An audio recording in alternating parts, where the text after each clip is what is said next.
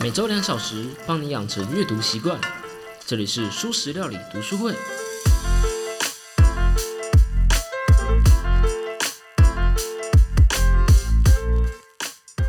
从前，从前，在印度有一个国王，他的数学能力不像现在刻板印象中的印度人那么强，可他蛮有钱的，至少可以排进我想当时的世界前几有钱的人吧。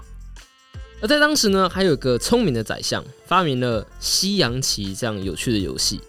这个游戏后来演变成 AI 击败人类的第一个项目，也可能是第一根稻草啊。当然啦，当时发明这游戏的人可能还没有想那么多。那个时候没有电脑游戏，也没有发明像什么卡坦岛这种桌游，所以想当然的国王很爱这个游戏，他决定给他奖赏。可是国王可能太喜欢这游戏了，竟然给这个宰相一个空白支票，要那个宰相随便开。所以那个宰相就说：“你只要给我稻米就好了。”但是他把棋盘拿出来，你要在第一个格子里放一个稻米，第二格放两个，第三个放四个。每一格都比上一个多两倍，总共六十四格，以此类推。国王心想，看起来不太多啊，所以他就答应了。可是这样总共有多少稻米呢？二的零次方加到二的六十四次方，嗯，那个数字我自己是不知道怎么念啊。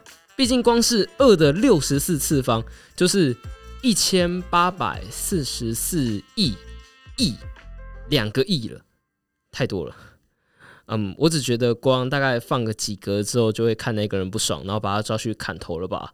他简直是把数学发明国的国王当成笨蛋啊！总之呢，Hello Hello，大家好，我是主角小 P，相信大家应该都有听过这个嗯复利的故事了。刚开始在接触投资的时候，一定听过类似这样的故事，讲复利多强啊，然后每次讲到复利啊，就不得不提到一个人，就是股神巴菲特。巴菲特是谁？如果你不知道巴菲特的话，我来稍微介绍一下。一九三零年出生的巴菲特，如今已经九十几岁了。可是直到现在，他依然还没有退休。他用长期的价值投资和简朴不奢华的生活，就因为这两点而为人所知。他和他背后的男人查理蒙格一起经营一家名为波克夏海瑟威的投资公司，而这个人。这个男人最有名的事迹就是，他一生的平均年资产增长是二十二 percent。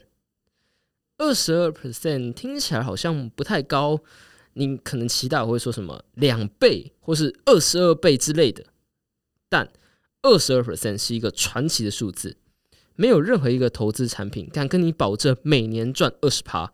以现在来说，说赚十趴，大概就八成是骗子了吧。当然，这二十二 percent 得来不易。巴菲特不仅是眼光好，而且我们上集也说到了，运气占投资很大的部分。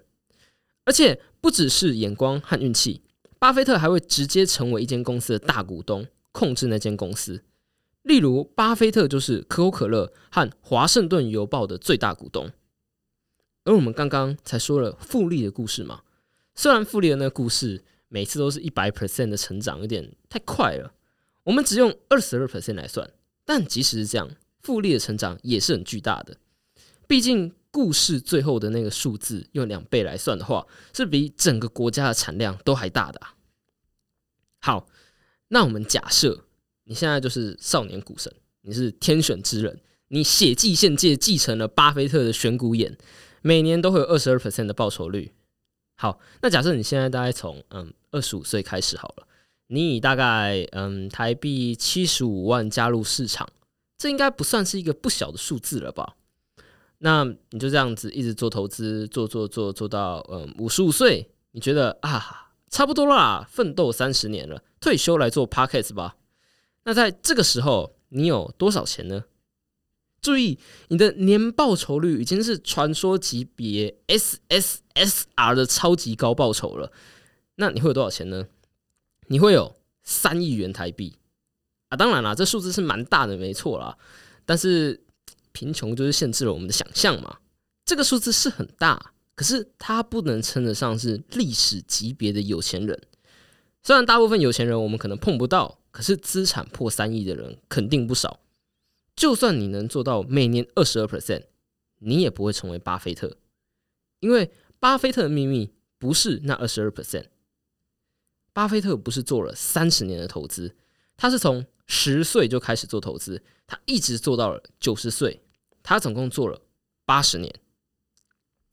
在巴菲特三十岁的时候，他的资产大概有现在币值大概九百三十万美金啊，也就是现在台币大概两亿快三亿吧，听起来是很多了。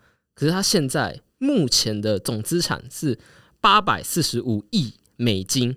跟这个数字相比，就差太多了。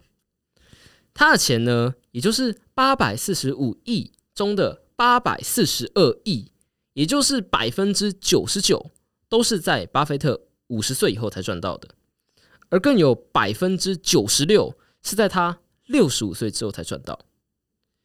六十五岁的巴菲特不是一个历史级别的人物，他还只是一般的有钱富豪而已。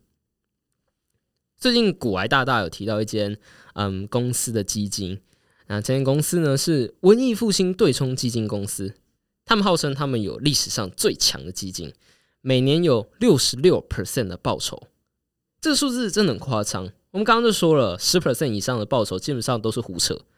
可是我们假设这报酬是真的，那如果报酬这么高，这间公司的创办人詹姆斯·西蒙斯是不是？会有比巴菲特更多的资产呢？毕竟他报酬率几乎呃六十六就很高的数字嘛，对不对？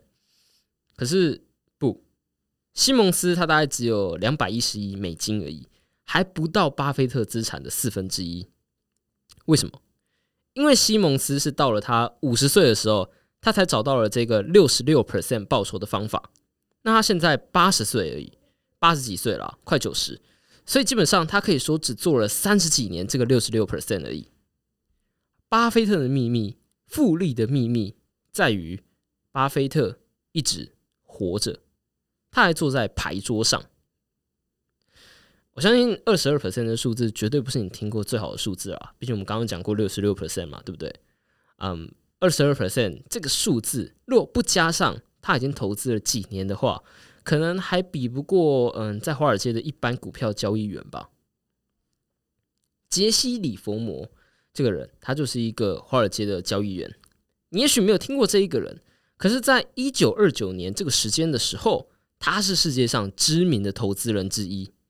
杰西·里佛摩呢，本来就很擅长做股票交易了，可是，在一九二九年的时候，股票突然开始大崩跌。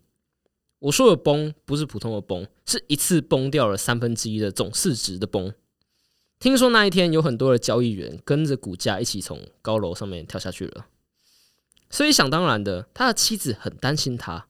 可是当李佛摩到家的时候，却一脸的茫然。啊，不是因为他亏钱啊，而是因为他大赚了钱。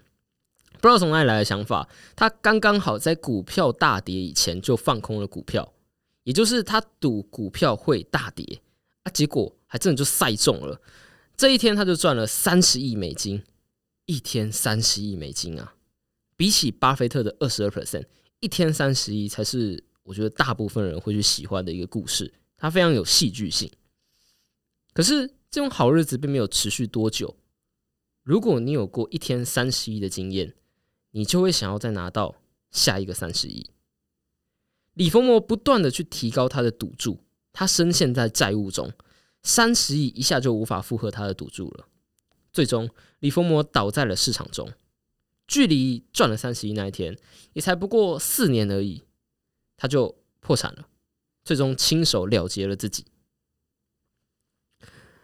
啊，好，讲到现在，我大概又要来吐槽一下这个翻译的书名了。这个作者想要表达的是，这种像李福摩一样。渴望致富的心态，或许会带给你几次致富的机会了，但是也会让你最终用同样的方法走向失败。相比致富心态，巴菲特的做法更像是守财心态。他不是豪赌，他是你像慢慢赚，他就是一直活着，他一直坐在牌桌上。当然，人人包括我都会想说。啊，那我可不可以先大赌一把？我用致富心态赚大钱，然后再用守财心态去把钱给守住呢？嗯，既然我自己都觉得感觉可以嘛，所以我当然会说，嗯，应该是可以吧，应该是有方法可以这么做吧。可是仔细想想，如果一开始你在试图以致富心态赚钱时，这段时间你的风险就很大啊，你不就很容易一败涂地吗？况且你要怎么知道你赚到多少的时候要转成守财心态？你是赚十万块就要换了吗？还是要一天赚三十亿才转换？啊，如果还没到那个数字，你就赌错了，怎么办？况且更有可能发生的是，你靠致富心态赚钱之后，就会让你相信你可以再靠同样的做法赚到下一笔，你就会坍缩了。巴菲特有一个老朋友，相信不少人都知道，叫做查理蒙格。巴菲特和查理蒙格这个搭档，基本上可以说是世界闻名的，几乎都可以称他们叫 CP 了。可是你八成不知道的是，本来这个组合还有一个神秘的第三人，这个第三人叫做瑞克盖林。在一九七三年的时候，瑞克盖林用保证金贷款融资投入股市，结果很倒霉的，他就刚好遇上了熊市，股票一直不断的下跌。他一直下跌，下跌了七十 percent。最后呢，瑞克戴林因为付不出保证金，就把名下的波克夏股票用一股不到四十美金卖给了巴菲特。而现在那一股是三十七万美金，有够贵的。巴菲特对这件事情回应了说：“我和查理，我们早就知道我们终将变得非常有钱，所以我们不急。”盖林和我们一样聪明，但是他急了。巴菲特的秘密，巴菲特的二十二 percent，不是我们该从这故事中学到的。就算你现在就开始跟着巴菲特做一模一样的事情，也不能保证你未来都能有二十二 percent。这样的数字靠个人是可遇不可求的。可是我们并不是要学他做二十二 percent，而是我们要学他没做什么。我们要学怎么让自己可以。活着继续坐在牌桌上面。豪瑟根据这一点总结了三个方法：第一个，追求稳固而非丰厚的报酬；第二，做出一个比较悲观的计划；第三，极端的长期性格。有兴趣的人可以去看一下，呃，豪瑟他自己是怎么形容这三点的。那我这边就分享一下我自己的理解好了。我自己的理解呢，我觉得这三点要综合起来来讲，你不太能把它分成嗯三个嗯独立的嗯独立的点去讲去讲这个事情。好，我个人觉得这样子的，就是你得要长期乐观，但是对短期偏执。你看，我们又开始在讲心态了，我们不是在讲操作。为了要达到长期乐观，但是对短期偏执呢？你得要先说服自己，不要去追求高报酬。意思是，在别人把全部资产都丢入股市，赚至少十 percent 的报酬的时候，你得要保留现金，赚比别人还要少的报酬。那其实这一点，我光想就会觉得，这应该会让人非常痛苦啊！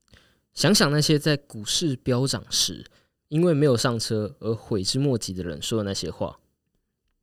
或是想想一个，假设你没做股，假设你没有做投资，跟我一样的话，你可以想想因为青春而错过的感情，我觉得大概就像这种感觉。可是也是这样子，所以让你不用在下跌的时候砍在挨低价格，就可以像古癌大说的一样，有子弹可以打。接着你要有一个悲观的计划，你对未来的确要有一种乐观的态度，但是你的期待越高，失望就越大。你的失望越大，你就越容易主动踏离牌桌。这一连串反人性的操作之后，你才可以达到长期乐观、短期偏执，然后再加上一点运气和不小心打翻的 X 物质，你才有可能可以保住你的钱，你才可以有守财心态。这下你应该可以理解到为什么你看到大部分的人都是抱着致富心态，而不是抱着守财心态了吧？